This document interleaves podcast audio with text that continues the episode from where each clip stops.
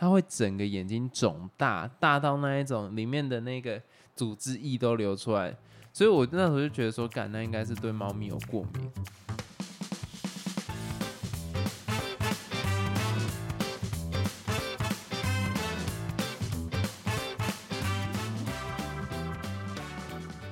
Hello，大家好，我是老陈。Hello Gordon，用一个这么娇气的语气讲话，但其实并没有。首先先进到我们回复听众的部分。那这一次其实他不是问我们问题啦，他是在 YouTube 上面有一个留言，然后因为我觉得这一个我也想要特别来回应一下，这样讲好像很硬，但是就只是我想要回应一下，就是讲一下我的想法，因为我那个时候在上面的回复回的比较直接一点。那我先讲一下，这个听众主要是说，他觉得听了几集之后，觉得女生的想法，也就是老陈的想法跟三观真的很好，哇，三观真好，也很尊重对方的意见。相对的男生每次都很，停在那边什么意思？你让我念完，他说相对的男生每次都很坚持己见，哎，那其实我看完之后，我的想法一开始啊，因为我看到上面听了几集，觉得女生的，就是他那时候就只有一小段，我以为他是要骂老陈，对，因为那时候他跳通知出来，他就写说什么老陈三观这样。一般这种开头不是都先骂人吗？都会出事。害 我那时候觉得很 intense，还好后来点进来，哎、就不是骂我，怎么变到你身上啊？哎、你很没品，你知道我那个时候的想法是，啊，他会不会在骂老陈呢？我要赶快上去先止火，或者是先看一下，等一下要怎么安慰你。如果你有看到的话，然后就一点点 靠背在讲我，好，那就算了。那我那个时候其实，因为我在想要怎么回复会比较好，可是因为我讲话本身就是一个比较直接的人，所以我那时候就打说，因为他主要在讲的事情是觉得我很坚持己见嘛，然后就可能我的想法比较激一点，就是比较急白一点，然后我就回他说，节目要有人设才会有火花。下一句很呛，两边都三观正，不如去看《天线宝宝》。那为什么我会打这个东西？我要特别解释。我觉得他也算是很有尊重我了，因为他后来看到我这样回复，就回我一个 OK。那我这样子讲，主要是因为其实可能节目里面大家听起来，我都是一个很火花四射啊，然后都是老陈被我压着打之类的感觉。现实生活中呢，这件事情是完全颠倒的，就是因为在节目里面，我必须塑造出一个我是一个 asshole 的形象，也不是说我是一个 asshole，就是我的想法是很鲜明的。极端一点，我其实我也不是刻意极端，我这样等下又把自己抹黑。但其实我不是刻意极端，是我必须带出我想呈现的那个价值，我必须捍卫我想呈现的那个价值。可是现实生活中，I don't give a fuck。你觉得如果讨论到一个点，我觉得这个东西不够好，那就不要再讨论啦，或者是我会接纳老陈的意见。但是像他这一，他这个回应是在那个我之前讲台中一中老师那一个。是中一中还是中二中？随便了，反正就是我之前在讲那个老师那个部分，我那个时候真的是比较激动，这个我知道，但是我必须强调的是，以我一个曾经被老师霸凌或者是碰过很烂老师的角度去思考这一件事情，我们该怎么样去看这一件事情？所以两边的角度出发点就不一样，那很正常的就是讲话的方式本来就会是这个样子，而且我这个节目本来。我们我呃我还差点开一个单元是辩论，你知道吗？如果我开一个单元是辩论，我现在应该被骂爆。所以我现在应该就躺在旁边。我也我我也没有这个意思，就是有点像当初伯恩想要做的事情，就就现在伯恩在做的事情、啊，不是当初了。就他现在在做的事情，就是他会去把一些议题刻意的去做一个辩论。我当初也想要做这件事，但是第一个首先来自于老陈对于议题实在是有点 lazy，他没有真的会想要讨论到很深。然后第二个点在于说，做这个节目上面来讲，就会变要花很多心力，所以我觉得伯恩还蛮厉害。但但是就我自己的想法来讲啦，一个节目要能听，尤其像其实如果大家有听一段时间我们的节目或观察我们的节目，会发现老陈其实比较少是属于抛出想法的人。那我身为一个抛出想法的人，我就会必须要捍卫我的学术价值。等下我不要在那边 硬要凑。反正在这个点上，我就觉得说，这是我设定的人设了，所以大家也不要真的想象我就是这样子的人。虽然平常生活中我大概有像录音的百分之七十到八十那么几掰吧，但是实际上我是一个很可以沟通的人，对吧？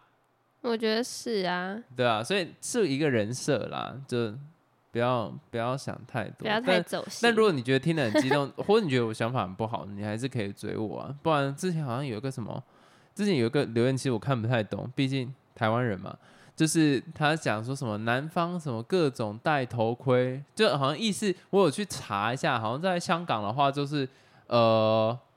怎么讲都没办法呛他的意思，就是我好像设了很多道防护墙，要怎么呛都不知道要怎么呛我的意思。哦，就是我哦，就他要这样讲我这个，好像我可能这方面也有提到，讲我这个我这方面也有提到，然后好像就是我都已经做好防护准备了，反正你要怎么喷我都 OK，我没有这个意思，好不好？这位朋友，你是不是讲话有点太过分啦？我那个时候就没有回，因为其实我有点不太懂。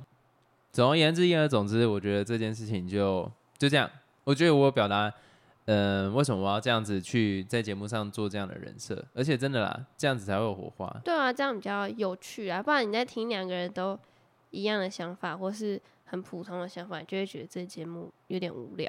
其实我自己在想，如果我身为听众，会不会有一点觉得说，我们明明是情侣，可是每次都很针锋相对？没错，这就是我们平常的生活针锋相对吗？没有啊，我觉得我们都在谈爱情哎、too much。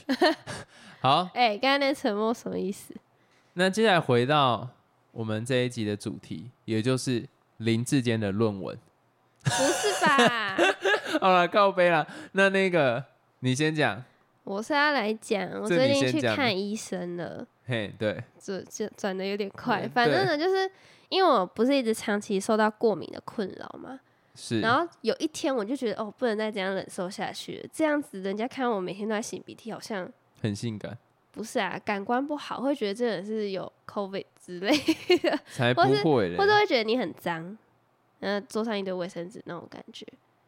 好，其实这是其次啊，主要哦，是没有，那等下这一点我要抱怨一下，这个大家听我吧。哎、就是毕竟我们一起生活嘛，然后有时候在床上躺着躺着，然后就看到我 是我是一个我是一个蛮有我我没有洁癖，可是我有那种放置癖，就是我希望所有东西都该在它的原位，上面堆满灰尘我没有关系，可是我必须看到这支笔它的笔头是朝哪一个方向，然后上面的盖子它是不是卡在什么地方，这个是我必须看到的。那就我平常在睡觉的时候，会在床上面看到卫生纸，我就会想要去移动它，我就觉得，干啊，这个是不是就是我哪一天忘记丢？但是我手一伸过去一摸，湿的，这是很常发现的。包完的水，而且你知道，就是它的卫生纸啊，不是那种黏黏稠的，就中间有一点点黄黄的那一种，它不是这种东西，它是整张是湿的。诶你知道睡觉哎、啊，这是事实。我睡觉到一半，半梦半醒，手一抓，气到，这就是我的日常生活。其实我自己最大的困扰是我一整天大概我花一半的时间都在擤鼻涕吧。比如说你在看电脑或者写作业的时候，就是会一直擤、一直擤、一直擤，其实是还蛮会扰乱你的思绪的。而且我之前就看到网络上有人说等，一下，哈，你花了一半的时间在擤鼻涕，就可以考上台大。那你如果没有擤鼻涕的话，你现在不是就花花佛？不是啦，那如果我不想，我不想让你讨论。不要，那如果你没有擤鼻涕的话，你现在不是就到哈佛去了？你看这样就不好笑啊。我不管了，我硬要讲，不要啦！哦要，总之呢，就是哦，我刚才提到说，我后来上网查，发现说，如果你这样一直擤鼻涕，其实会对你的脑部是有伤害的。哦虽然我不知会哦道这个连接是什么，他是说那个我为什么刚有相应？他是说，然后说一般擤鼻，好像会把脑里面的那个液体一起擤下来，好像是，对啊，所以你我就觉得擤太大说力，不能再这样子了。还是等一下你这么聪明，你能考得好，就是因为你会定期更新你脑里面的液体。并没有。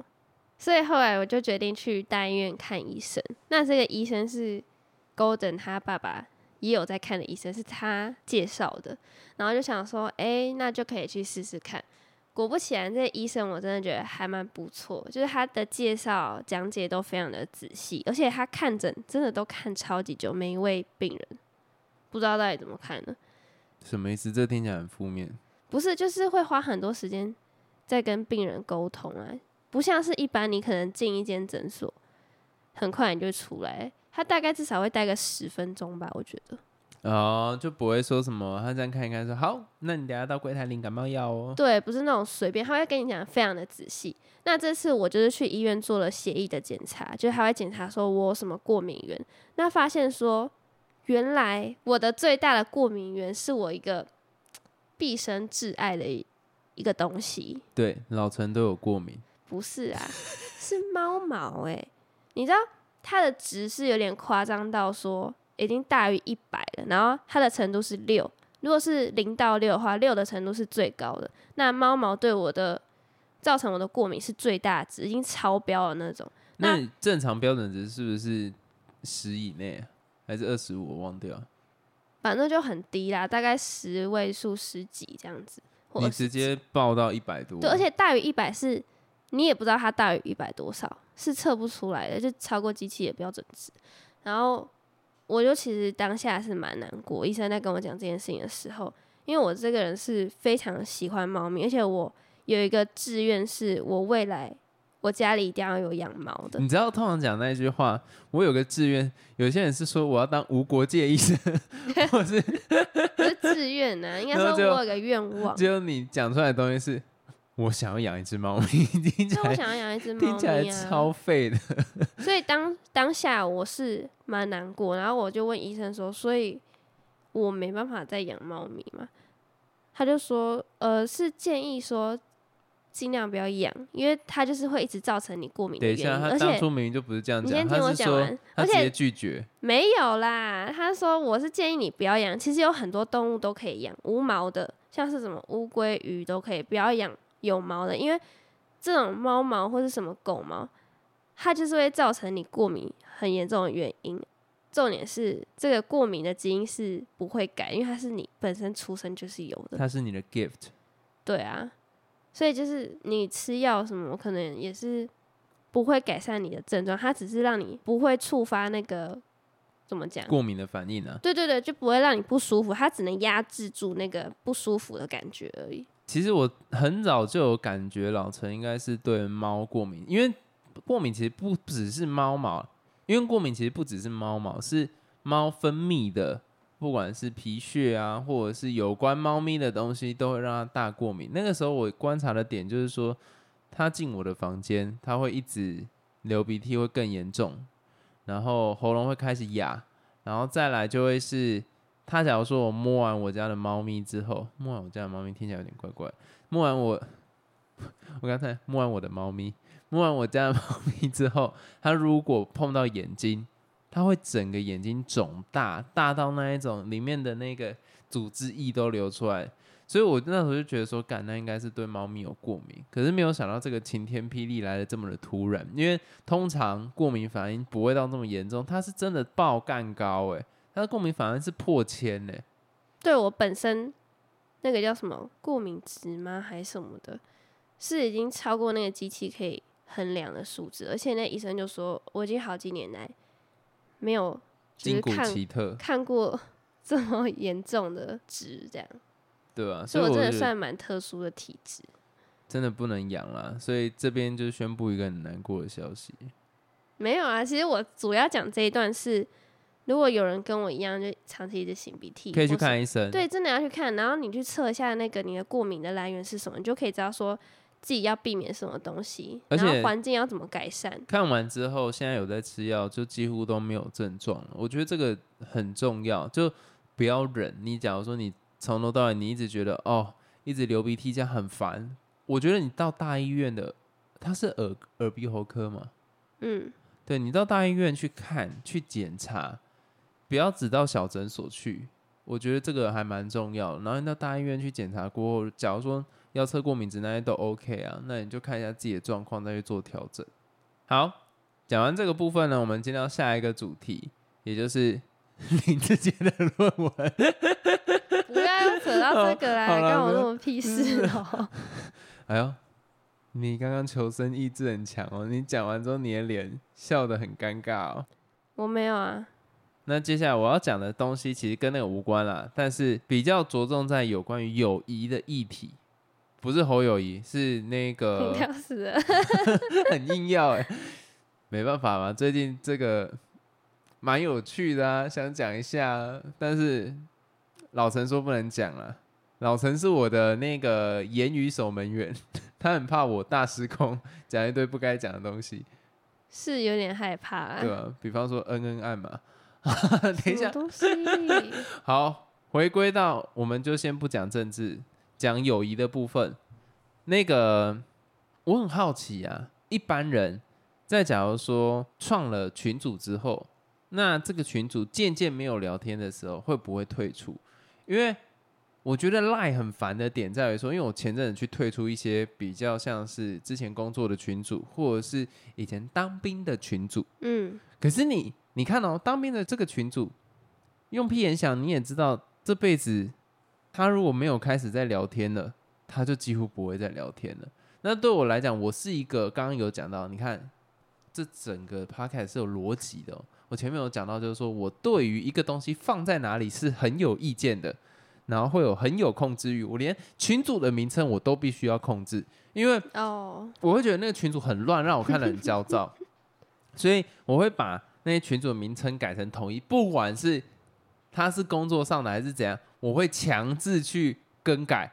我会对我的主管说，我觉得这个东西要更改他的名字，因为他这样让我看得很焦躁。对，所以我我会觉得说，你如果一个群主放在那边没有动，这叫做浪费资源，浪费我的人生。哎，我在找群主的时候，我必须多看到你这一眼。就是你知道找群主可能有很多群主嘛，那你刚好会因为要找你某一个群主，就必须看到这几个没有用的，他会阻碍你找到下面那个群主的时间。虽然那可能不到一秒，但是这感觉非常之糟糕，我必须退出。所以，假如说有人不能理解为什么有人要退群主的话，这个是我的理由。我觉得这个构成了我生活中非常大的困扰，我不能接受。而且，如果你那个群主的图片又很丑，我也觉得看得很焦躁。这个是我。我觉得我有强迫症的地方，虽然没有到真的强迫症，我没我我觉得我现在滥用了这个词，可是我看了非常的不舒服，我必须退出。等下人家要说我激进，我哪受得了？但是 你有你的坚持，对，但是因为赖，你今天退出的时候，他会跟人家通知。假如说这个群主很久没有用，假如说哪会通知？会，他不会跳出来，可是那个群主会哦，会有记录。对，而且我记得好像会荡到最上面。没有荡到最上面，没有吗？他就是接续你前面聊天的记录啊。可是，假如说你是把这个群主的通话，就是聊天记录都删除的话，忽然有人退出，他会跳出来在第一个，会吗？我记得好像会，所以这个让没有啊，人家退出你不会收到通知啊，除非你。自己主动点到那个群组里面，他会有那个记录说“叉叉叉已退出群组”。没有，可是假如说你你前面已经把这聊天记录删掉，从来都没有这聊天记录，你直接退出的话，他会跳上去。为什么？我记得会，会哦。那个群组已经很久没有人看了，然后搞不好他们通话记录都删掉，然后就这个时候跳第一个，不是很尴尬吗？不会啊，看你怎么看呢？因为像我，我的观点就跟你不太一样。我会退的那种群组都是，比如说像以前报告的时候，不是会有那种。可是你那个不算，我那种就是做完事情之后你就退掉了。你那个叫做阶段性任务，那个还有还有就是那种，我觉得我就是不想待在那个群组，我就走开了。就里面可能我很讨厌的人，我就直接离开。可是你不会想很多吗？就是怕他们看到之后感觉怎样？不在乎啊，因为里面就是我讨厌的人，而且我觉得我跟里面的人格格不入，我就直接退出啊。我根本不在乎你的想法，我就是跟你不合，我就是摆明就是我跟你们不合。哎，你好。你好，我之前就有这样退过啊，然后还有就是像你讲放很久了没意义的那种，但是有一个前提是，如果是这群朋友是还会联络的，久久联络一次吃饭，那我还是会留着，因为有时候他们就会在里面说，哎，要不要吃饭？可能那频率呢？频率呢？一年一次你也会留？对啊，因为就是永久的朋友。那如果超过一年呢？这个群都没有任何动荡，我还是会留着，因为我会觉得哪天可能就会。心血来潮，有人就会说：“哎，要不要来吃饭？”因为我这个时候我要讲，就是我那时候有当兵的群主，可是大概五年前了，然后有这四年都没有再出现任何聊天记录，你会删掉吗？我不会，因为我觉得有一天我们还是会一起相聚。哦哟，那你这样讲我就很不舒服，因为我我就想说，干，已经这么多年都没有联络，而且那个名字取的就是很不是很不规则，因为有时候你可能就这样删掉了，或是你删人家好友，就没有一个联络的管道，那这时候你们就再也没办法相处，或是再一次接触。有 Facebook 好像没差，一再邀我就好啦。还是你会觉得这样子，人家就会觉得你就会觉得还要再创一个群组，或是还要特别私信，我就觉得很麻烦。好。那这边特别讲哈，假如说有我当面的朋友在听我的 Podcast，就是我只是单纯觉得那个群组没有在用，所以退掉。就会浪费你一秒去找那个群主的时间。对，有要约我还是可以邀一下，拜托啊，大概是类似这样的心情啊。所以我那个时候我特别去查，因为我发现很多人对于退出群组，就是人家退出群组会有意见，他会觉得就是说干嘛没事退出？看得很焦躁啊。不是我我的意思是在说，就是那个群组里面人会觉得你没事干嘛退出？他会觉得看到这样觉得很讨厌。为什么？我不知道，网络上查看到为什么会很讨厌？就会觉得说 大家都是感情很好，你干嘛这样子退出？可是我又觉得说感情好，那妈你已经一年多没有聊天了，我对我来讲这个群组就没有任何意义啊。而且好了，这个是我自己的自己的洁癖啊，我对于 Line 上面我还会控制好友人数不能超过五十五个。就是每个人看法不一样。你看，有人就会觉得说，哦，我跟你很好，只有你竟然就擅自退出，你是不是觉得说我们之间关系是疏远或不好了？可是这很超意，这就是每个人的习惯不同。我真的很讨厌浪费，就我为什么要把好友控制在五十五个？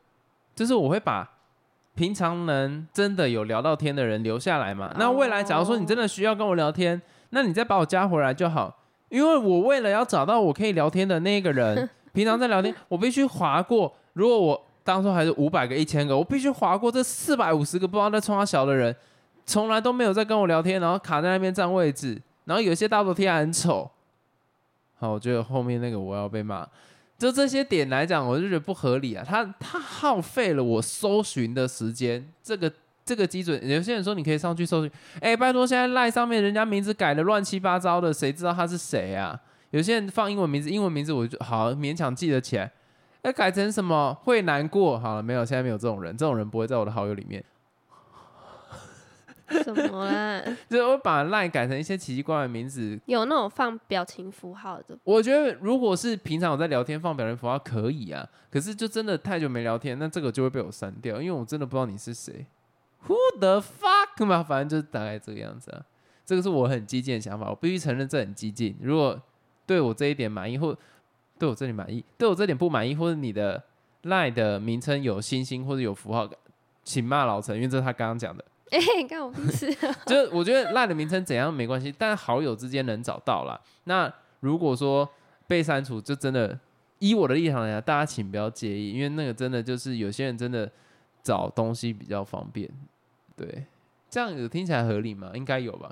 有啊，会想要骂我吗？如果你是听众的话，不会啊，因为其实我真的不在乎你要不要推出群组。很酷，因为你就是一个冷血的人呢。对，哎，讲到冷血，你最近是不是有一个主题想要分享？它里面也是冷血的。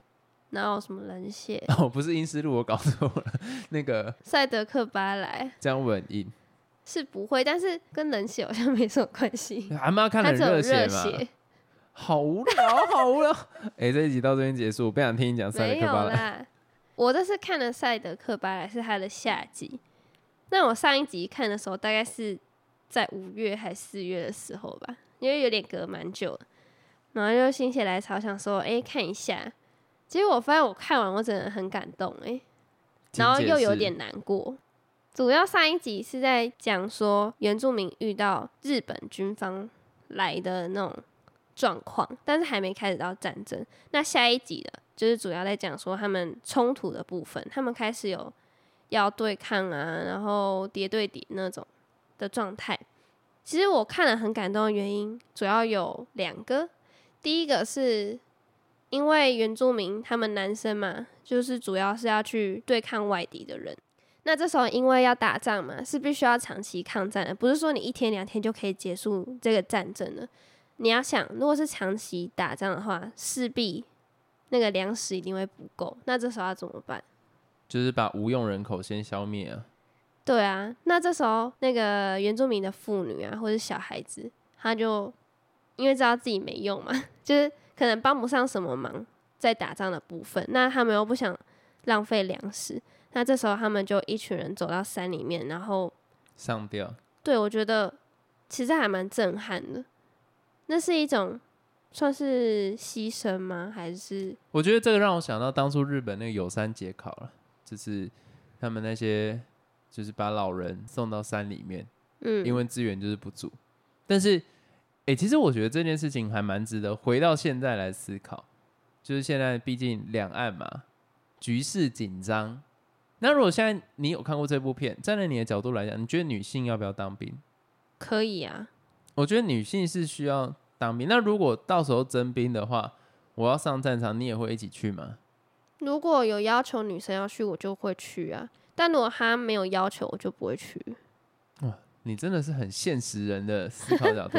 因为这件事情，我觉得可以从这边去思考，就是说，我觉得台湾其实蛮适合像以色列那个样子。就是男女都上战场吗？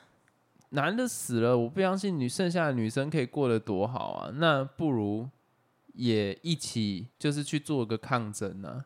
就是在我的角度来讲，我从这些作品，你看这些女生如果去做反抗也很好。当然，如果她的宗教习俗不一样了，可是我就会觉得说，放到现在的话，其实台湾很适合全民皆兵啊。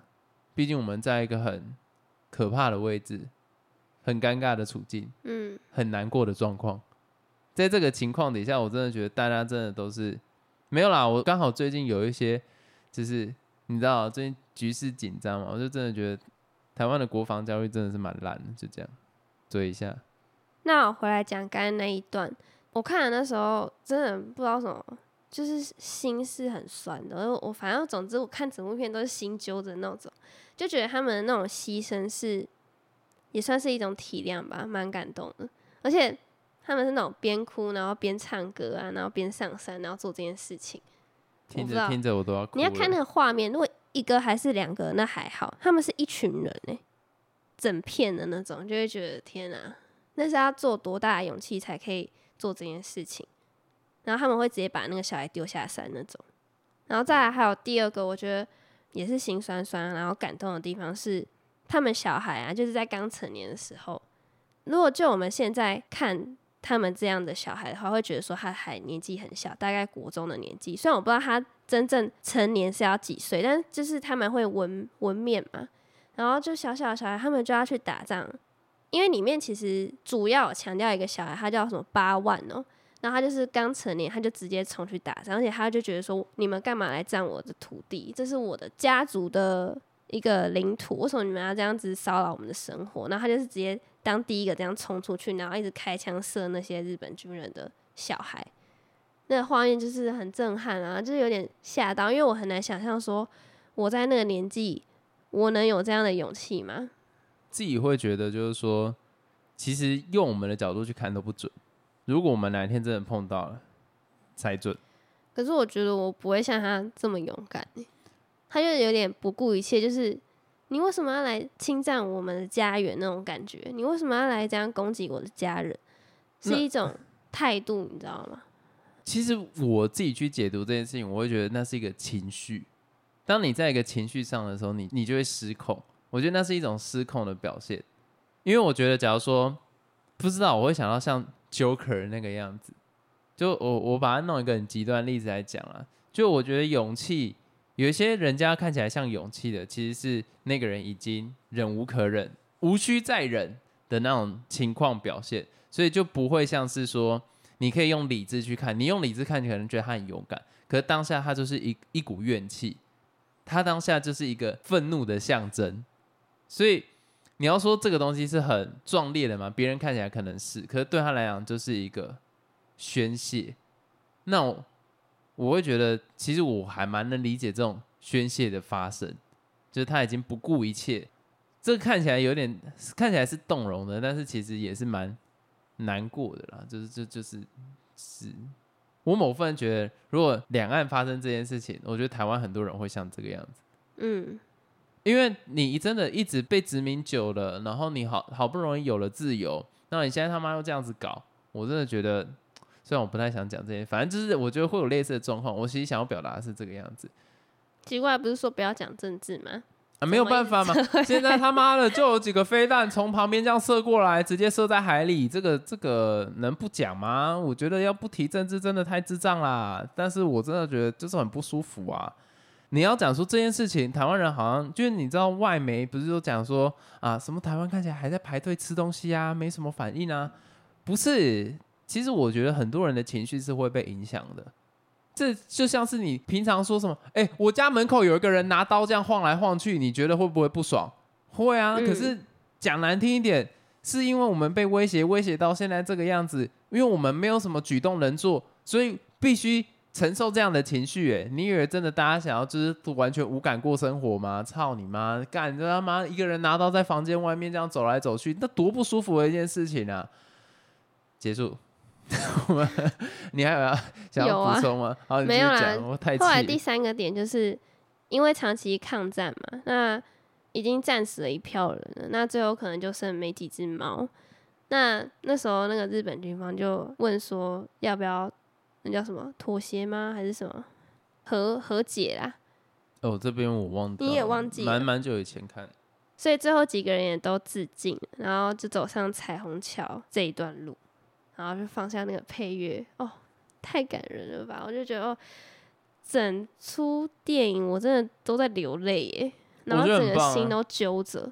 哎，会不会真的是因为两岸的情势让你有这样子的共感？哦，没有，我单纯就会觉得说，我在看到一个家族，然后为了自己的你知道家园。努力的那种感觉。你这样打脸我，让我觉得我很尴尬。但是我要讲，我后来上网看那个人家的评论，说好像都蛮多人说很难看的，所以 OK 我不懂。但是我自己倒是看的蛮起劲。我我我我也是觉得看的蛮感动的，但是就是最后的那个彩虹桥的特效让我看的蛮蛮哀伤的。最后那个真的动画不行哎，真的是很倒，情绪直接中断。这就是台湾。为什么我觉得咒很厉害？就是因为他有避开这个点，但我不要再讲了，吓死人。好，那最后讲一个，我也觉得看了很难过，而且我真的看到流眼泪，我真的看到流眼泪哦，我真的哭出来哦。什么东西？就是最近 FB 有一篇文章就在讲，辛苦制作的游戏如果都没有人玩哦，猫猫，我看了真的很难过。有一个游戏叫做《猫猫水果》，它是日本那边制作的一款游戏啦，然后它里面的推文就在写说。谁来下载一个玩玩看嘛？然后我看到这句词，我就心里有点酸，因为我很能理解，就是说你辛苦制作东西，然后可能成效没有特别好，或者是你在期待有人发现它，你在等待，因为花了很多心力，但没有人理你。往往很多人会觉得说，我在做这件事情，短期看不到成效，或许长期就会看到吧。但这个要等多久，没人知道，或是你真的能等到吗？我我我很能体会这种。对我来讲，这是一种共感，因为身为一个创作者，或者是你曾经在一个 project 上面，你花了很多的时间，会不会有成效？这是一个心永远会揪在那一块，而且你会因为这件事情心就荡在那。然后他后面还有 po 说，猫猫水果营运到今天，还从来没有一个玩家氪金过。然后我就哦，看了也是很难过。然后我觉得下一句就比较搞笑，是不是有什么 bug？氪金的也不会有记录。他已经开始在吐槽自己，就是你知道，一个人一开始的自信，然后到后面开始有一点点在吐槽自己。然后下载数突破一亿，原来是梦，也知道现实中根本不可能。哦，我已经我已经快不行了。我看到这边就大家觉得，我一开始觉得他是有点在反串，你知道吗？然后后来看到一个，就是他写说。下午两点开始举办猫猫水果对战大会，我也会参加，大家一起来比赛哦。我真的流眼泪是一句话，他写说比赛开始，打开了游戏，只有一个在线的玩家都找不到。虽然没有人来对战，但是这个游戏很好玩哦，真的不行了。我那时候哎，我真的眼泪直接流出来。我不知道一般人能不能体会这个心情。不行啦，你那时候传给我完全无感。就是。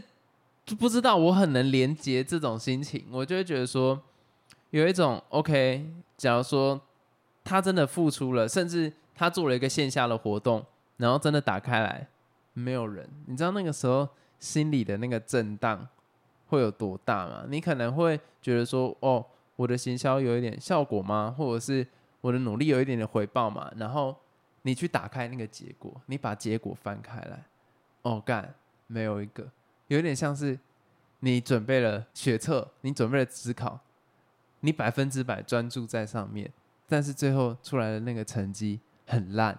我觉得有点类似这样的心情。可是学测或职考，你只需要对你自己负责。但是你做了这种游戏，或是你经营了一个社群，它是跟人会有互动的。哦，我懂了，你会比较在乎人家的，feedback，对对对对你，你你考试，你光是想考试没考好，对自己的那种冲击就有多大？那更别讲一个社群上面，已经不只是你自己的事情了。但是同样回归到成绩是零的时候，那有多让人难过？所以这篇文章我建议大家可以去看。诶，我我那一天是在礼拜一看到，我那个负能量直接满到爆，而且我真的是哦，直接超难过的，我是只真的是流眼泪，我真的觉得。不知道啊，但好像有现在这种东西无能为力。但我真的觉得，就是说，大家多鼓励周边的人。好，那如果有什么想对我们说，或是有一些建议，都可以在每一集的 podcast 说明栏里面有，叫你问我答听众篇。那我们下次见，拜拜。再见。